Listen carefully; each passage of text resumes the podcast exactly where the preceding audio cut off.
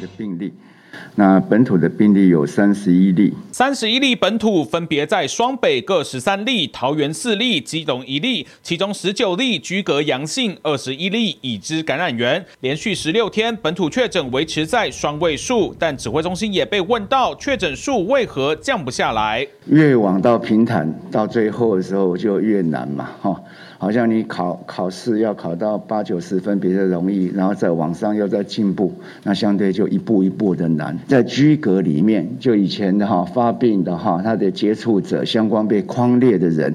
换句话说，这已经是好在我们的哈框列范围内的有十九例。六例死亡案当中，两男四女，其中两人按一四零八六慢性病患者八号过世，按一四四零六有慢性 C 肝，在病室内轻生死亡。两名死者都只有三十多岁，但疫苗接种再度冲上历史新高。统计九号接种二十二点一万人，创下单日新高，超过三百三十五点七万人次，施打涵盖率十三点九八帕。它接近一成四，对没有办法一直等哈，就会持续的滚动式的往下来开放哈，这也是应该的。疫苗第一季的覆盖率啊，及时把它弄做起来，那至少在建立第二条的防线，这也是非常的好。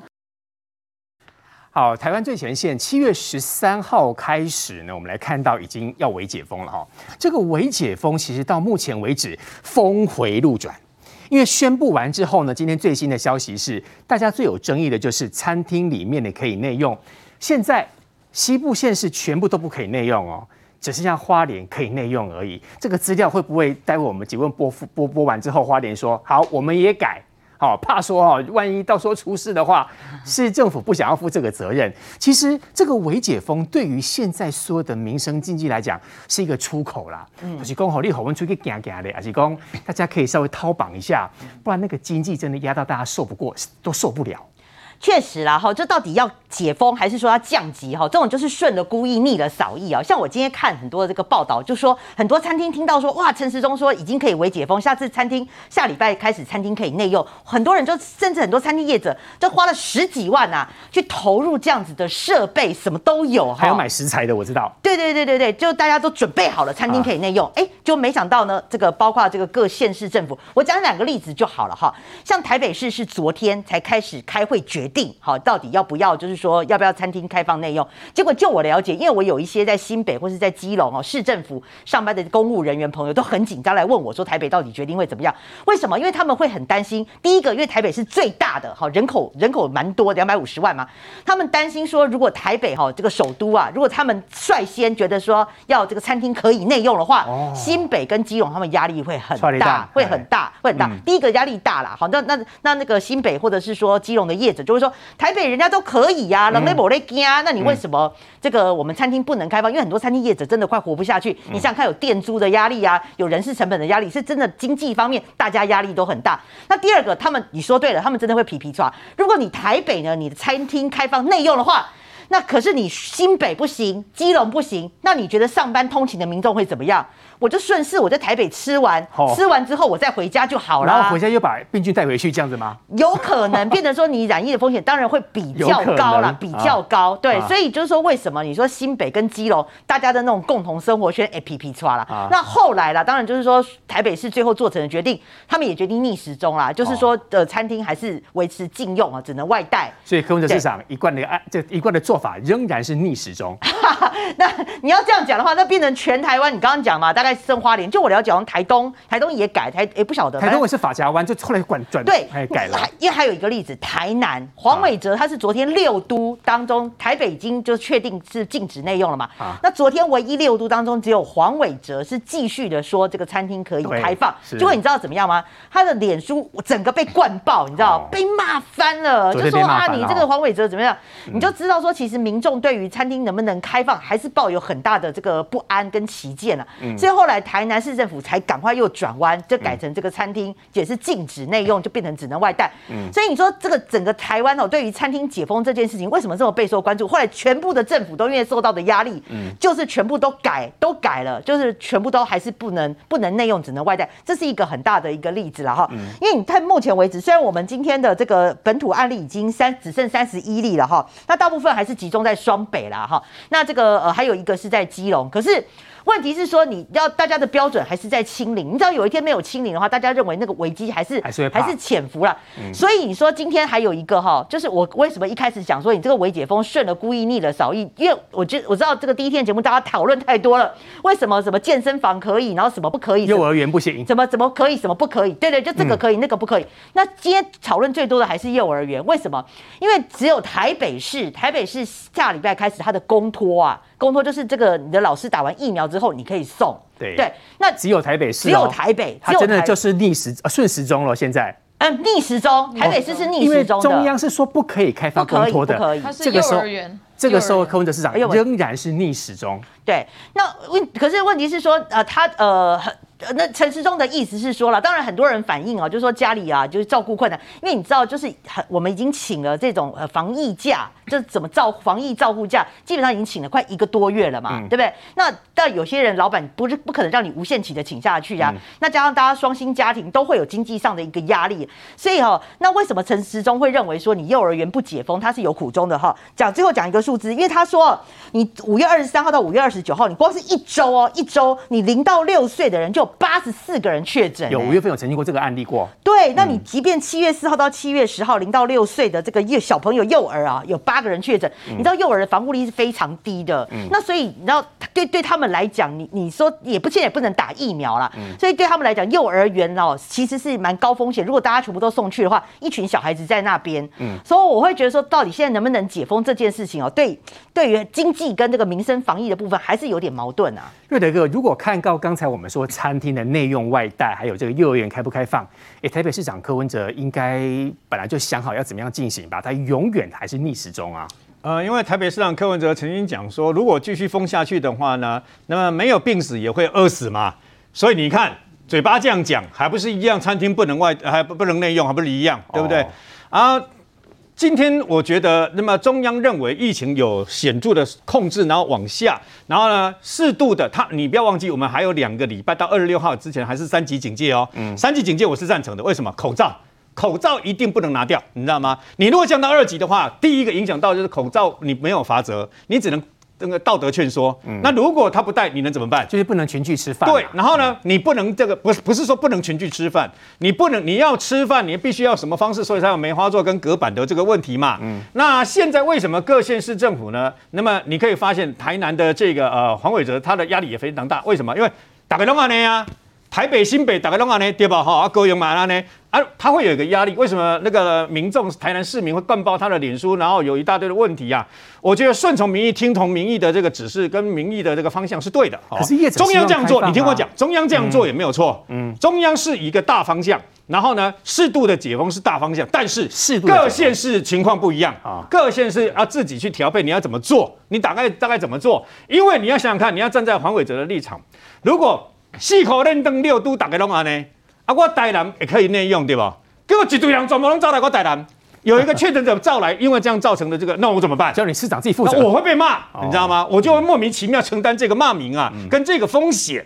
所以他压力非常大的情况下才会宣布啊，那大家一起这样。屏东县长潘孟安也是这样啊，大家都会，因为我又想要适度的帮助这个等于说呃这些餐饮业跟小吃店嘛，那。大家既然这样做，就这样决定哦。我也呼吁哦，从现在开始，大家尽量能外带的，尽量帮他们去外带，你知道吗？嗯嗯、千万不要哦，因为这样。不过我还是最后要讲了，微解封并不只只有这个重点，并不只有餐厅而已，你知道吗？电影院，电影院看电影梅花座，对不对哦？台北要恢复到去年，哎，你知道吗？基本上说，病友在那边看电影，还可以打爆旗。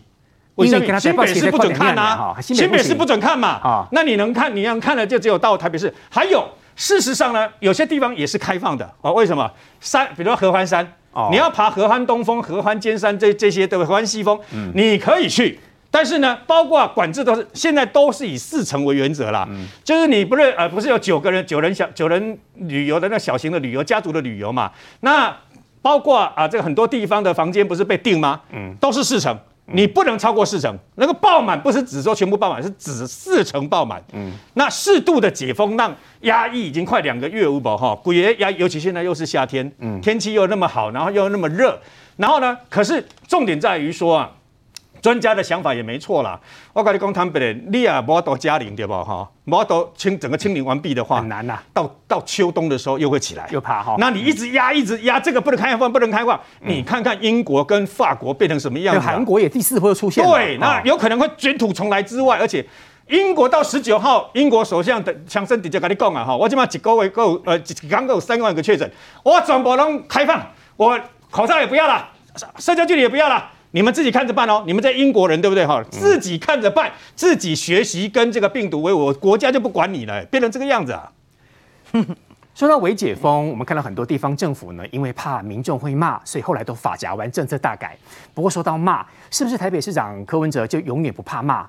最近我们发现到他，因为这两个礼拜以来呢被骂到翻天了，但是他的网络声量负低，这个负的声声量呢创下新高点，是不是对政治人物来讲，这也是一种操作政治的方法？不怕骂，他越骂觉得政治路越宽广。再来看。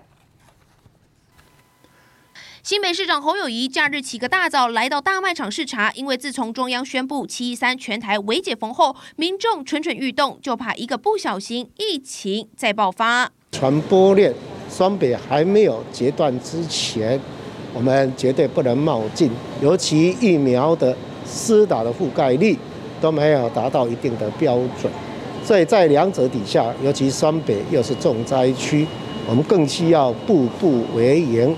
新北市不甩中央政策，餐厅内用一律禁止，六都全部跟进，全台只剩下花莲、台东、金门、澎湖、连江等五个县市选择顺时钟有条件开放餐厅内用。纠结了两天的屏东县坦言内心很交战。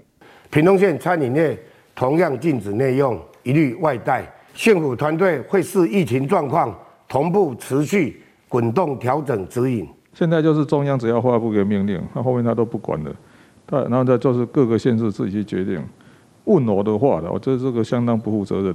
可以开放哈，在哈内用，那要符合一定的条件。那至于各地方政府哈，可以根据他们的需要或疫情哈等等民情等等的，哈做他们自己的一些规定。各地方政府他觉得应该要更紧，哈我们也没有意见。面对地方唱反调，指挥中心回应尊重，但外界不满一箩筐。除了内用问题外，明明禁止室内五人聚会，幼儿园、补习班停课，避免群聚，但却同意国人组九人以下的旅行团开放健身房、电影院重新营业，让网友气炸，灌爆卫福部脸书，可以一起出去玩，但住同间民宿违法；五人聚会违法，五人健身合法，可以吃饭不上学，为孩子请无薪假，却看一堆人出去玩。到底是什么标准？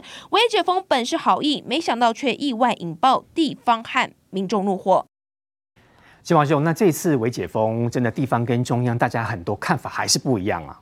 呃，我先这样讲哈，就是刚刚柯文哲市长讲的那个部分，我觉得他是很不负责任的。为什么是很不负责任的呢？因为他在骂中央不负责任的时候，我们必须要这样讲哦。现在看起来呢，这个有不负责任问题最严重的其实是台北市。为什么呢？因为你可以可以看得到嘛，今天所公布的这个病例数里面有十九个，三十一个有十九个，他是在居家隔离的时候发病的，对不对？啊，表示有十二个它的来源比较不清楚嘛。那这十二个里面，你会发现台北市的部分呢，哎，它还是占了五个，新北市占了六个，而且新北市今天侯友谊还有特别讲。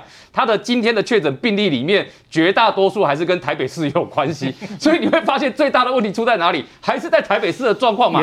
那所以我们要这样讲哦，今天为什么会有微解封这个议题？因为各县市疫情状况不一样，很多县市哦，你去想一件事情哦，它的本土确诊是加零好多天的哦，加零好多天的情况之下，我请问你一件事，你是那个县市的餐饮业者，你会不会心急？会呀、啊，对很多餐饮业者来讲，那么多天我要开饭，我会做生意啊。对呀、啊，啊，所以你去看餐饮业者受影响，还有什么、啊、像健身房也受影响。幼儿园，那我们跟大家讲哈，五月份所公布的失业率数字，你至少看到一件事情，有四大产业是很严重的，包括住宿餐饮业是最严重的，失业人数十二点六万人里面，哎。其中呢，有大概四分之一都是住宿餐饮业哦。现在无薪假创金融海啸以来新高点。是嘛？这就是我们在讲的嘛。这个经济上的冲击确实大嘛。餐饮业啊、教育业啊，然后营建工程这些行业的失业人数都是多的嘛。所以这个也是为什么去看哦。我如果看到我自己这个县市哈，这个。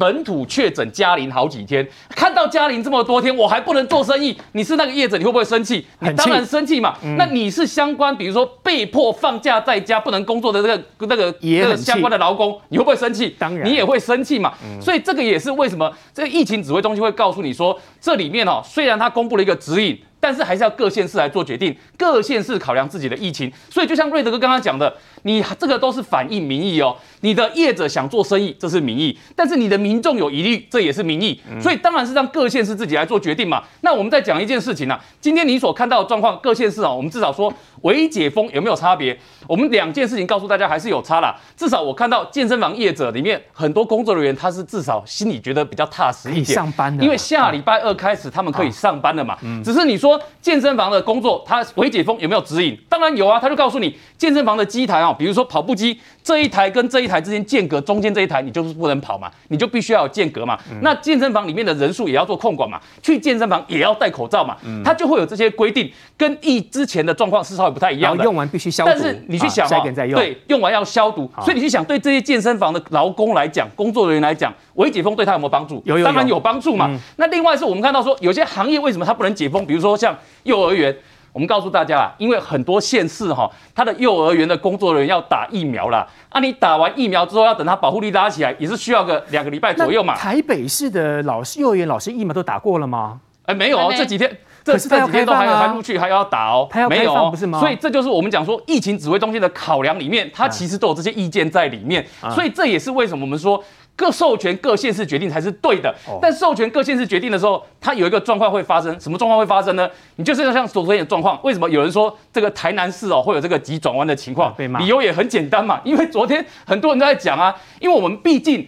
这个也没有真正的封城啦，嗯、所以呢，你的双北的人还是可以移动到哪里去？移动到台南去的嘛。嗯、所以就有人在讲啊，台南小吃好吃啊。嗯、然后这个时间，假设只有台南开放的话，哇，他到处其他人通通往台南去了，嗯、那会不会在台南你是在地的人，你会不会有疑虑？嗯、会有疑虑嘛？嗯、所以这也是为什么很多民众会去反映给黄伟哲知道嘛。嗯、所以这也是为什么你可以看到哈，就是这昨天到今天这个针对微解封，各县市会有自己的考量。嗯、那最后再讲一件事情啊，其实我会发现啊，这个。各县市的考量里面，民意的表达其实充分反映一件事情，大家都希望本土的嘉陵在线，全国的嘉陵在线。当然，所以这个时间我们要讲一件事，台北是真的要加油啦。尤其你看，连新北市长侯友谊都告诉你说，他的确诊病例有很多都跟台北有关系。在这个情况之下。台北要怎么样赶快去消灭它的黑数？这一点我觉得是最重要的。连基隆哈，连基隆今天唯一的一例都是从，因为他在台北上班，他在内湖上班，然后回，所以连 那个基隆市长李右昌也非常的不爽，认为说基隆好不容易嘉玲那么多天，唯一的一例还是从台北来的。不过朗东兄，如果按照刚才这么多来宾所说的哦，如果照这样看的话，台北的电影院是开放的嘛？微解封之后，对不对？然后台北的公托是可以开始来收小朋友了嘛？这两个有没有可能就是？是因为台北市政府的不同的做法，导致接下来大家会很担心有防疫破口。嗯，首先要讲了，现在为什么会担心有防疫破口？前面已经说得很清楚，就是有一些确诊案例，他没有被居家隔离，而这个主因来自于台北。所以我觉得说，大家不要想说，哇，现在是什么维解封啊，好像应该要多解，其实真的是没办法掉以轻心。最好去解决问题的方法，就是每天去骂柯文哲啊，这是一个非常具体的方法。你要骂他，真的有压力，你知道吗？现在大家骂他还不够多，他要骂他，像那个大魔王简书培议员这样子。如果全台湾有七百个、八百万个简书培，每天去他脸书告诉他说，你害我没生意做啊，哦，你不要在那边每天那边讲废话。其实台湾问题早就解决，真的是因为有勇气的人不够多。现在这件事情的话，有勇气没有办法当女魔头的人太少了。对，那你看哦。这个微解封全逆时钟，其实这个说法不太精确了，因为是说没有人逆时钟，因为陈时中意思是说开放给地方自治，你自己决定嘛，哦，所以没有什么逆跟顺的问题。例如说，呃，你现在陈时中又没有逼你说你一定要开放给大家的这个内用，那没有没有逼你嘛，这是你自己决定。那各县是自己决定了之后要做一个评估，那发现就是说，哦，还是维持疫情稳定比较重要。那所以说就让大家变得比较委屈。那有些民众他就一直抱怨啊，说哦，为什么你不有个统一的标准？我现在不知道说健身房能不能去，哪里能不能去，搞得很混乱。那我觉得这个民众的心态很像小学生啦，就是说你没有发营养午餐给他吃，你让他自己去外面吃东西的时候，他说：“哦，爸爸妈妈，我不知道我要吃什么哦，这个你可不可以告诉我说要吃什么？你自己想做什么休闲活动，在这种疫情当头，啊、你自己打电话去问，你不要什么都怪指挥中心，然后要那你这样说，叫要这样假装，大家都不要做生意嘛，嗯，这样就就不要什么维解封，就维持原状就好了嘛。所以你回来看是说这件事情啊，为什么我说是柯文哲很大的责任？当初是他谁在那边示范为解封了？就柯文哲啊，嗯，自己跑去呢这个夜市那边哦，说这个 QQ 蛋多好吃，说要考虑到经济跟生活，不能够只看疫情。然后呢，他那边叫我说抢先全台哦，示范给你看，说哦，我这个夜市哦可以扫 QR code 多好。其实别的县市早就做到。然后呢，他就说哦，这个夜市现在你去这边呢，就只要呢这个外带没有问题。好，隔天就爆发华南市场四十一例嘛，嗯，然后所以说他现在完全不敢讲啦。当初是他最第一个示范抢先去作秀做这件事情的。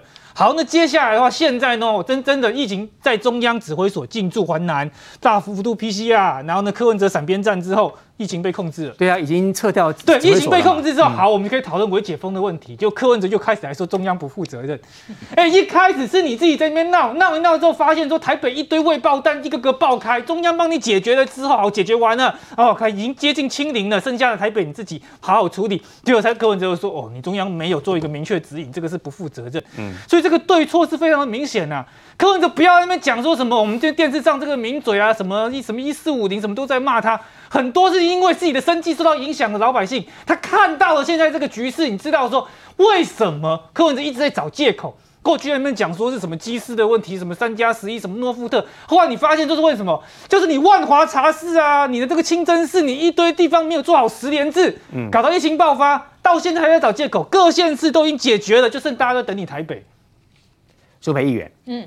是不是这段期间以来，你用这个女魔头的这个炮打的方式呢，一直攻打台北市市市政府或市长？台北市真的有做的比较好一点，还是其实他们都完全改不了？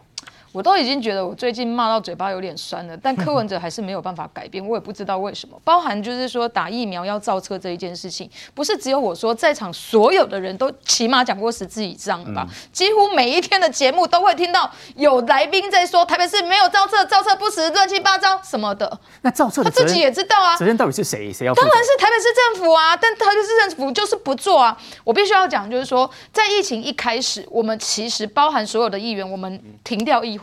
我们所有的咨询都停止，包含呃本来在六月初要进行的总咨询，全部都停止。为什么？因为希望让台北市政府好好做事。嗯。所以那时候我们其实接到非常多的案子，比如说有人就跟我反映说什么捷运局的同仁确诊啊，但捷运局都没有明都没有疫调啊，就让他们居家办公啊。我曾经在在节目上讲过，但我在那个时候的处理是要求捷运局赶快去跟卫生局联系，看怎么做疫调。我们是希望协助台北市把所有的事情弄好，我们不希望那时候的疫情越来越大。国民党议员是，民进党议员是，所有的各党各派的议员都是用这个态度。到什么时候我们才发现台北市没有真的在做事？哎，柯文哲在每天下午三点半的记者会讲的事情，跟他实际做的事情是完全不一样。什么时候是好心肝的事情爆发？所以是市长讲的，台北市政府的人不愿意配合。不是，我告诉你，好心肝的事情爆发之前，很多的医生跟我反映说，他们要打疫苗，他们是第一类的人员，但诊所要打疫苗，在五月二十九号的时候完全排不上，甚至他们到联医去排队还被请回。嗯，你知道我那时候连要写一个脸书。请柯文哲帮诊所的医护赶快打疫苗，我都要再三思考。为什么？不在乎基层的，因为我们确实知道，就是说有很多的警消在第一线，他们可能更需要。你知道，我们是这样子的，在帮台北市政府考量。但六月八号的时候晚上。我们看到了这个，在某一个这个路口的好心肝诊所前面，有人开始排队打疫苗，打上千个。你知道那时候我拿到那个新闻的时候，我还帮台北市政府讲话，我说不不可能啊，台北市政府不可能做这个事情啊，我觉得你们误会了。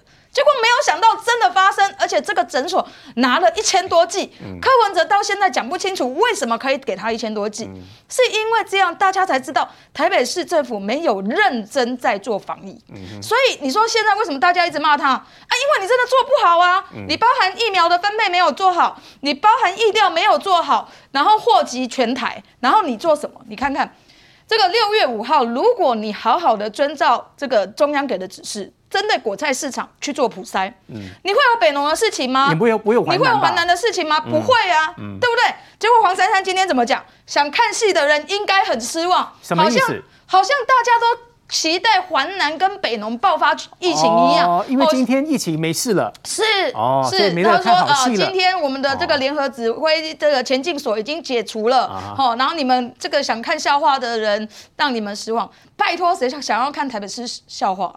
台北市的笑话是建立在全台湾人民的痛苦上啊。然后维解封这一件事情，为什么柯文哲？为什么这个这个陈时中说要维解封？谁先讲的？不就就六月三十号，你柯文哲先讲的，你柯文哲还告诉大家什么？如果这两个月如没有解封的话，饿死的会比病死的多，嗯，对不对？然后那时候你呛中央啊，陈时中就想说啊，有可能哦，真的像柯文哲讲的，每一个县市的状况不一样，所以我让各县市去决定。结果他下了之后，你又说他不负责任，拜托我要讲的，为什么各县市？你说台南为什么黄伟哲会有那么大的压力？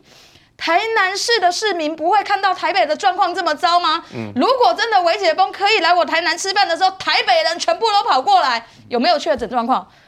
当然也惊啊！伊都甲台南市市长黄伟哲来抗议啊！啊，这谁做的？不就是你柯文哲做的吗？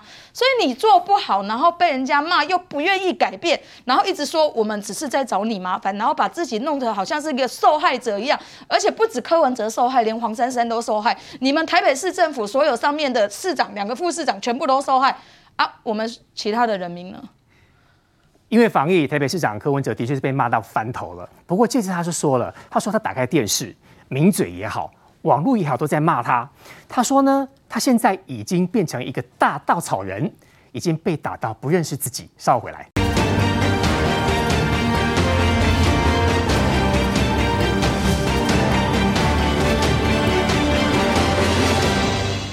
台北市三个批发市场爆发群聚感染，近期天天都在大量筛检。中央从七月初积极介入帮忙，事隔近十天，陈时中宣布疫情终于获得控制。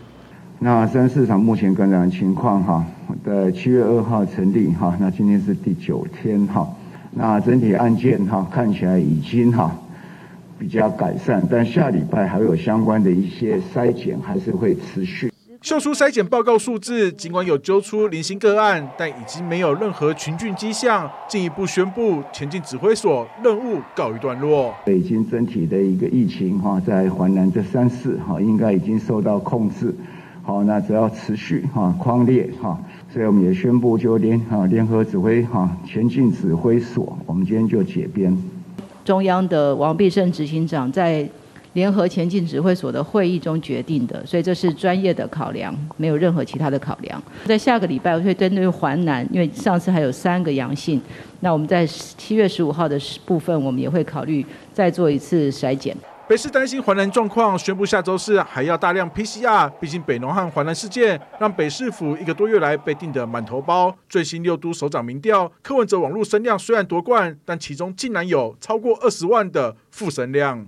发现我是现在是全台湾最大的稻草人了，哦，几乎每一台哦哦每一个名嘴哦，甚至连网络新闻啊，哇，铺天盖地的全部都在打柯文哲，有时候我都觉得看得很有趣，就是说，他打那个人，我打的好像连我都不太认识啊。我说每次都安慰我自己说，哎，我让很多人有工作做，哦，有饭吃能这样。笑称自己就像稻草人被铺天盖地追杀，不过市场群聚告一段落。现在台北捷运也经传有一名清洁工确诊，甚至传给了六名亲友。北捷不敢大意，进行周遭同仁筛检，幸好最后都是阴性。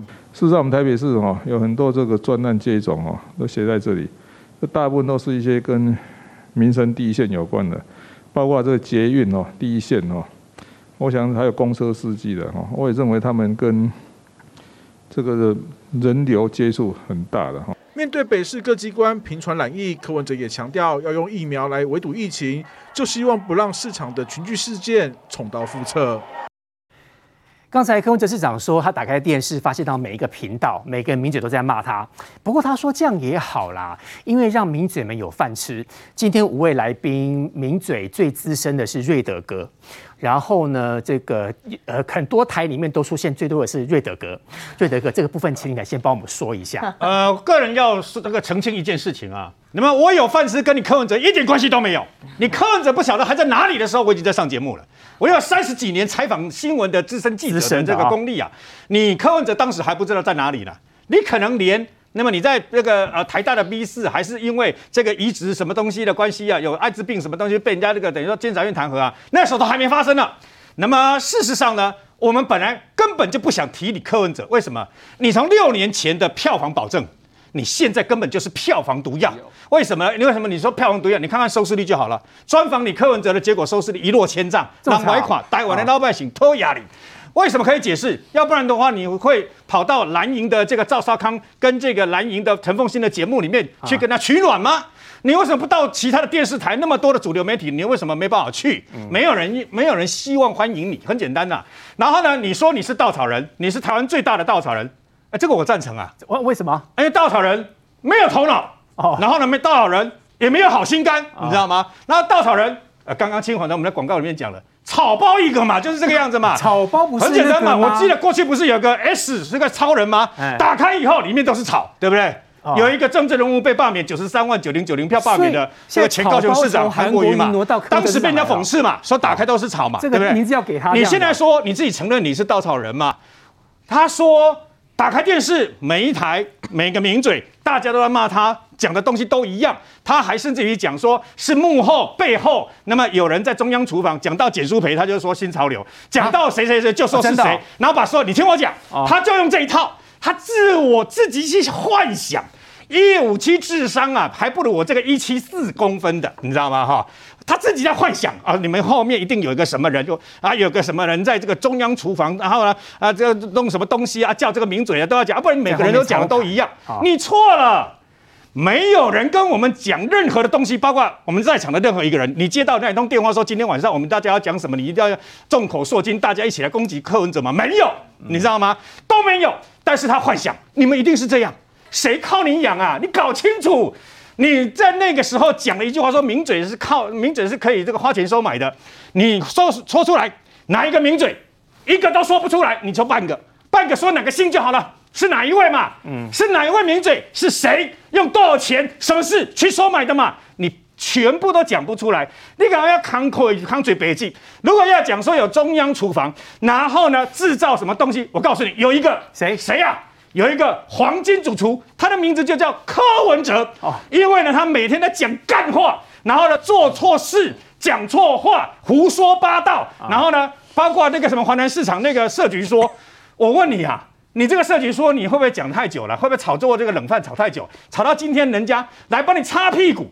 中央陈时中跟王必胜，从从你华南市场出事到现在，没有口出恶言一句话。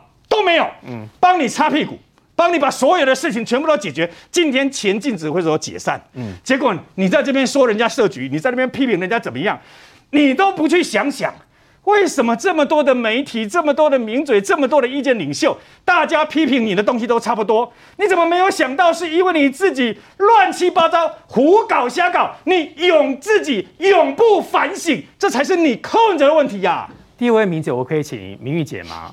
我炮火没有像瑞德哥那么猛烈，那我们我们换个方式，今天来称赞他，他就不会点名说名嘴都靠他有饭吃。我们也不是靠他有饭吃啊。好，这个话说回来了哈，就是说，我觉得柯市长还是要奉劝他，因为他太迷信声量这一套了哈。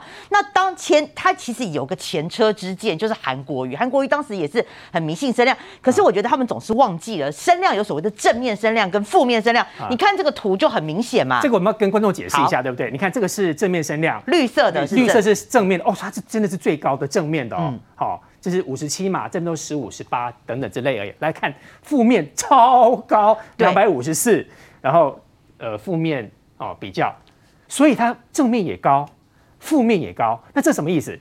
这个是好感度啦，简单来讲是好感度。好感度，那好感它是五十七，嗯，它是三十八、五十哦，所以好感度它也零点二三，零点二三，它也最低哈，最低。所以它是它它是正面高。负面也高，好感度最低。对，它好感度是零点二三啦。对，那意思就是大家其实对它是不太喜欢的。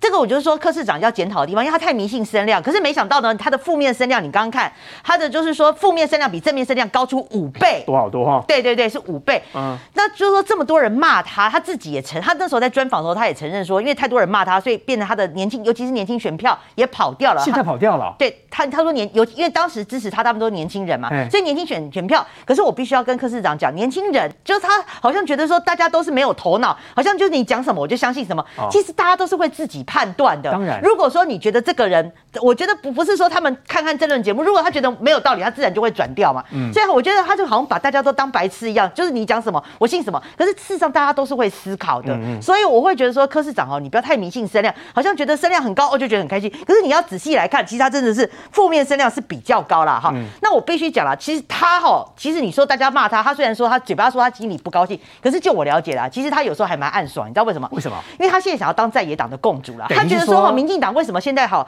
感觉就是所有人请全力在修理他？当然有一个原因啦，是国民党不争气嘛，所以你看国民党是整个被边缘化了。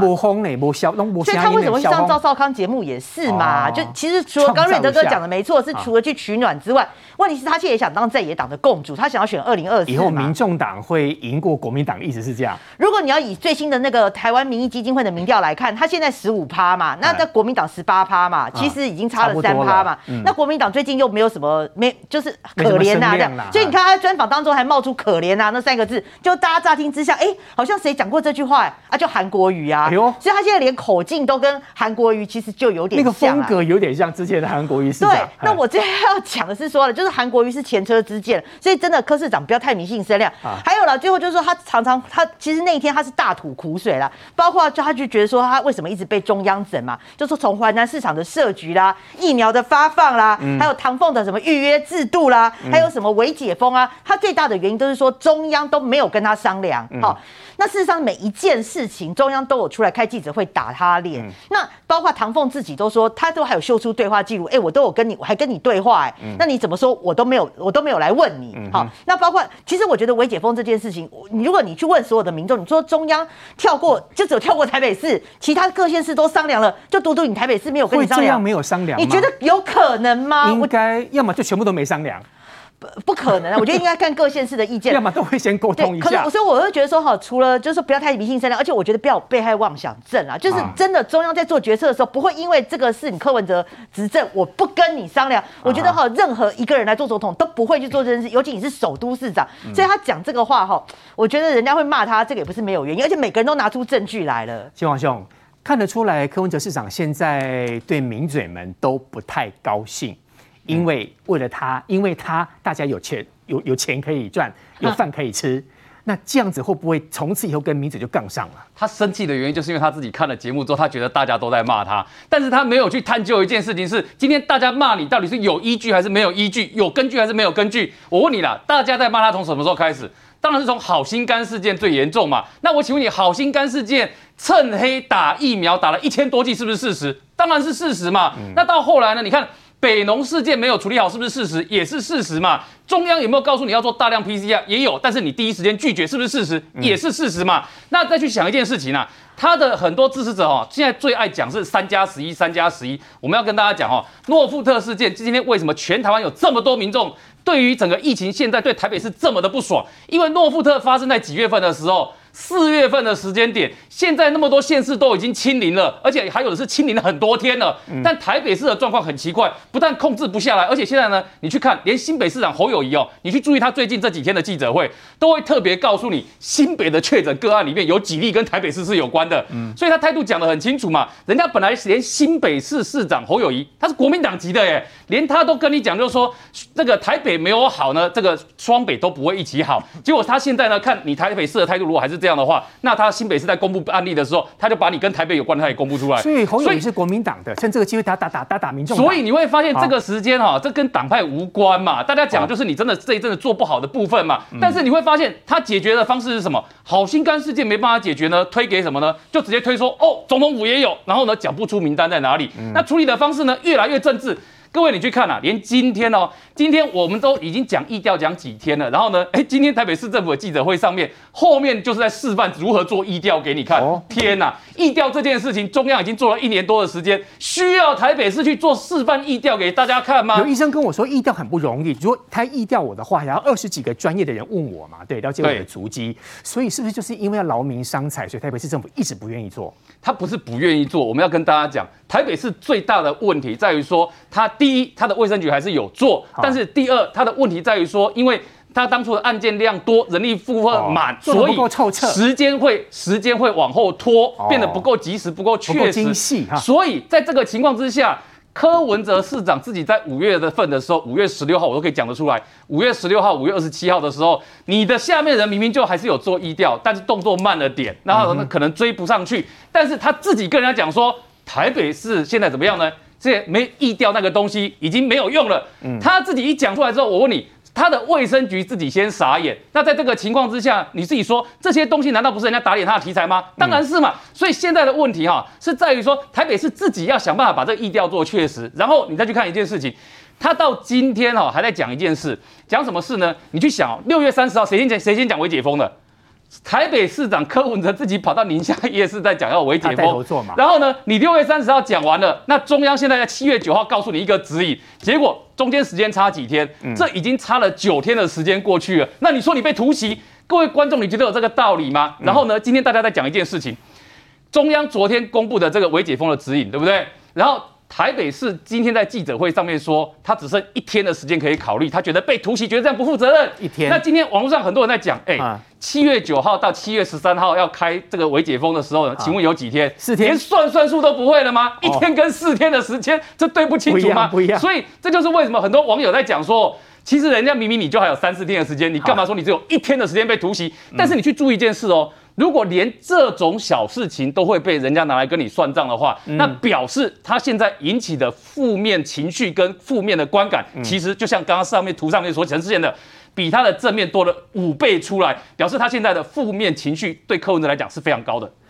不过，一个政治人物要拼政治，是不是不管正面高，也不管负面高，我什么都要？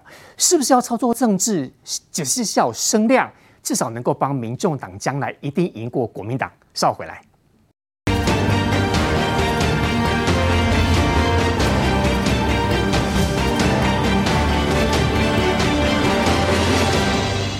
柯文哲市长说：“名嘴靠着他骂他有钱赚有饭吃。”另外这位名嘴，我们请朗东兄。对，我先问你啊，一加一等于多少？二。对嘛？为什么是知道二？这是不是中央厨房给的答案？不是，因为问题太简单了，哦，所以问题就在柯文哲，所以每个人都会讲到同样的答案。哦，这就是事情的真相。现在全台湾最烂的就是他，当然不管他骂谁。那你说，我们大家靠他吃饭什么？没有，我们是骂最烂的那个人。啊，希望他好，对不对？对，如果柯文哲现在是零分嘛，那我们骂他。那如果说柯文哲不存在，然后我们就骂三十分的，我们就骂四十分的。啊，差别在于说，如果柯文哲没有之后，我们去监督三十分的，监督四十分的，整个台湾的平均分数会一起往上升。那你我们这样监督他，你觉得有有有好一点吗？一定有啊，因为最近哦胡言乱语有稍微收敛一点，虽然还是很离谱，最近比较乖，是不是？但至少。比起一两个礼拜前呢，他有稍微好一点。他自己也看那个网络声量嘛，负面声量一直上上上，然后很多根本就原本就不是所谓民进党很始终的支持者，中间选民都看不下去，知道柯文哲有问题。那你知道柯文哲他最阴险的是什么吗？那一切事情啊，在我看来啊，都是为什么他不做疫调？他故意的嘛。他怎么为什么不做疫调？为什么？因为五月十一号的时候就开始说，在本土啊，在万华那边有一些疫情，零星疫情哦。然后这个时候呢，柯文哲五月十一号第一次去稽查万华查实，第一次哦。所以上一次呢，已经是去年四五月的那个时候了。那为什么他一整年都不去做这件事情？突然五月十一句，因为他看疫调结果，知道说纸包不住火。这个疫情要从这边延烧了，嗯，然后他马上就去做临检，然后到五月十六号这个时候哦，指挥中心呢开始发现说英国病毒株哦，最早四月六号哦，四月六号就已经开始发病了，嗯，然后呢，但是这个这个时间点呢，远远早过于华航机师四月二十九号偷偷跑出去呢这个酒吧，以及呢诺富特员工四月十七号发病，换句话说是什么？在万华因为柯文哲管理不当。哦，不要去污名化茶室，是他管理不当，他没有要求他十连制，没有要求说那边要酒精，没有派人去稽查缉毒，而且我怀疑他是不是有接受某种的利益跟官说说哦，你放水一点，然后你不要查的那么勤，因为有些客人有、哦、来我们茶室的客人不想要被知道身份，你不要查。啊哈，柯文哲疫调做下去，疫调公开之后，你如果你发现几百例都是早早就在这个时候发生的时候，他就会就负很大责任嘛。嗯，所以他一定要先盖住。不让你看到真相。接下来透过他的科粉义勇军哦，一直在网络上面洗什么哦三加十一啦什么哦，一直洗一直洗，洗了两三个礼拜之后，大家后来突然间脑袋就清醒过来了。为什么？苗栗中央进去解决了，嗯，宜兰有异常，他学呢这个高雄的做法解决了，蓝营的现在都解决了。这所以说跟蓝绿没有关系，就是你柯文哲很烂的一个问题啊。嗯，最具体的一个数字是什么？它是框，我们讲的意调，你要先意调才能框列。嗯，他从北农的时候到华南市场的时候。平均每确诊一人，框列只能框列两三个人。嗯、人家屏东德尔塔群聚，德尔德尔塔病毒它的传染力更强，是吗？他每确诊一个人就匡列将近四十个人，啊、所以是客文哲框列的二十倍以上。你光看这一点就知道谁在认真，谁在不用心啊！除了四位名嘴之外呢，多一个身份的是市议员简淑培。女魔头这个那个名词是最多给你的，哦，不是我哦。好，不过大家观众其实都有在看，你真的监督台北市监督的很认真哎。是啊，当然这就是我的本分跟我的职业必须要去做的啦。吼，那对市长监督非常严格，并不是要无理哦，就是说很简单嘛。有人监督的不是真实的事情，到最后所有的议员都要出来道歉。有比较好一点有没有？有没有比较好一点？我不知道。不过我都觉得，像刚刚讲的疫苗的这个造册乱七八糟啦，疫调不确实这件事情，我们骂到都已经嘴巴酸啦。嗯，我要讲说疫调的事情，大家记得七月三号的呃七月一号、二号、三号的时候，针对北农、环南进行这个大规模的普筛。七月三号的时候，北旭啊，畜产公司啊，有一个员工被。匡列出来，他的这个他筛检是阳性，结果呢，这个员工呢是畜产公司的副会长，自治会副会长的员工。嗯，七月三号哦，他被筛到确诊，你知道他的老板什么时候框列的吗？礼拜五。啊，那么多很多那么，礼拜五卫生局才把它隔了好几天呢，哈。是，为什么速度这么慢？是，所以你告诉我，疫调有确实吗？当然会有破口啊。疫调有确实吗？这是去产公司的人每天在跟我讲说，哎，我们那个吼，这个同仁啊，被筛出来是阳性，然后他啊，就是在抓鸡的，唯一会跟他接触的就是他的老板，然后他的老板都说我不跨留医，我不跨留医，我不跨留医，啊，都没甲匡列呢。我下面太难呢。拜哥，一直到这个礼拜五，已经差了几天了。才把它框列起来，所以你柯文哲，你告诉我说你有在做意调，员工都知道的事情，只有你台北市政府不知道，只有你柯文哲不知道。这个意调是自治会自己要负责啊？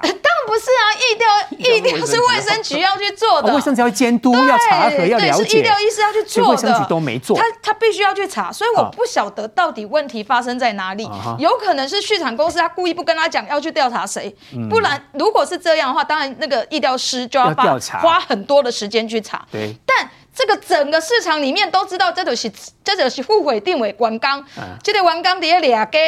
哎，接受的人都是野头给。连卫生局不认真，是不是啊？你要花五天的时间才能查出来。哦、你一调当然乱七八糟。如果在这过程当中又有感染什么的，它又扩散了。嗯哼。所以这就是问题嘛。你骂这么多天，你都说你有做，你台北市的员工有四百多个人都在做医调，那你到底在做什么嘛？是他们有做，还是有什么样主导？我觉得这件事情真的应该要查清楚。另外，柯文哲讲说七类是怎么这个呃特权疫苗是政府创造的特权，你知道？我这几天呢、啊，接到非常多的抱怨，就是说当打市场嘛，哦，因为这个环南市场的关系，所以这个中央拨了一点八万句给我们打市场，结果嘞，我们居然有一个这个西门红楼的酒吧的员工全员打齐，酒吧又不是市场。